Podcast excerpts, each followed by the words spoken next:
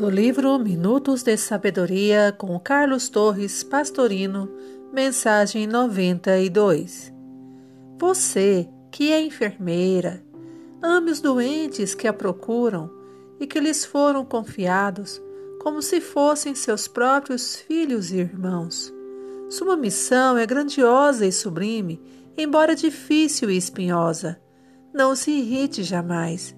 Os enfermos são exigentes porque sentem mais necessidade de carinho do que as pessoas sadias.